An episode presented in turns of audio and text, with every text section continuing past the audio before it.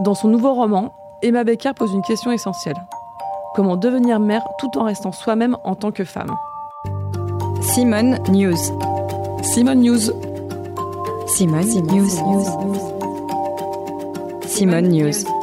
La parole donnée à celles et ceux qui font bouger les lignes bien châtie bien. Enfin, je veux dire, avec toute la littérature masculine qui existe, où on est constamment réduite à des objets sexuels, où je crois que euh, aimer les hommes, ça n'est pas tout leur passé, et ça n'est pas euh, fermer les yeux sur leurs défauts qui sont absolument évidents. L'inconduite, c'est un livre que j'ai écrit euh, pendant mes dernières années à Berlin, où je venais d'avoir mon premier petit garçon. J'ai écrit, je pense, sur l'urgence qui était la mienne à cette époque-là, de continuer à être une femme, à ne pas être qu'une mère, parce que je sentais bien qu'il il y avait tout un tas d'injonctions qui brusquement me pesaient dessus et j'avais une envie folle de respirer. J'avais envie voilà, de parler de ce mélange d'amour fou qu'on ressent évidemment pour son enfant, euh, mais d'étranglement euh, terrible. Et le désir était euh, la seule langue qu'il me semblait pouvoir parler pour accéder à nouveau à, à une vie, euh, une vie où je me sentais entière. Je crois qu'il y a encore euh, un tabou très fort euh, qui,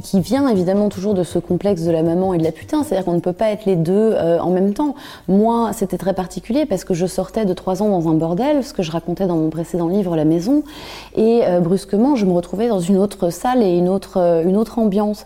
Et j'avais vraiment l'impression que la maternité me tombait dessus comme une espèce de d'astreinte, enfin de vocation à laquelle on on m'avait éduquée toute ma vie. Euh, quand on grandit en tant que petite fille, on, sait très bien qu'au bout d'un moment, il va falloir devenir mère. Euh, et je crois qu'on nous prépare à ça, euh, mais qu'on ne nous parle pas beaucoup du renoncement et des compromis qu'il va falloir faire avec soi-même et avec le monde autour pour continuer à exister en tant que personne. Je pense qu'il est beaucoup plus socialement admis qu'un homme puisse avoir besoin de s'échapper de la cellule familiale, alors que euh, on sait que ne sont pas forcément toujours les plus actifs dans cette euh, cellule familiale. Il me semble au contraire beaucoup plus logique que ce soit les femmes qui courent ventre à terre euh, vers l'infidélité pour la respiration que ça représente.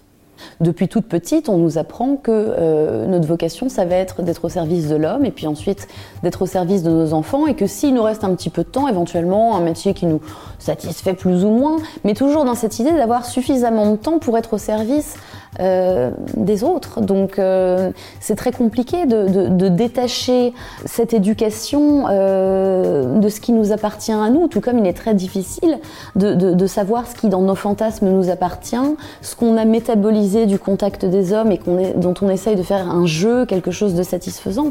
la vie d'une femme, je crois que c'est une c'est encore bien souvent une vie d'étranglement. J'ai laissé mes enfants avec, avec mon mari là où nous habitons dans le sud et je suis venue écrire toute seule un mois à Paris. Et de fait, je retrouve toujours mes enfants et leur père beaucoup plus connectés après un mois d'absence euh, que lorsque je suis là parce que il faut pas méconnaître aussi une composante, je pense, cruciale de, cette mésentente entre père et mère. C'est que très souvent les hommes ont l'impression qu'on ne leur laisse pas la place euh, de devenir des pères, parce que c'est vrai qu'on a été éduqués à tout prendre en charge.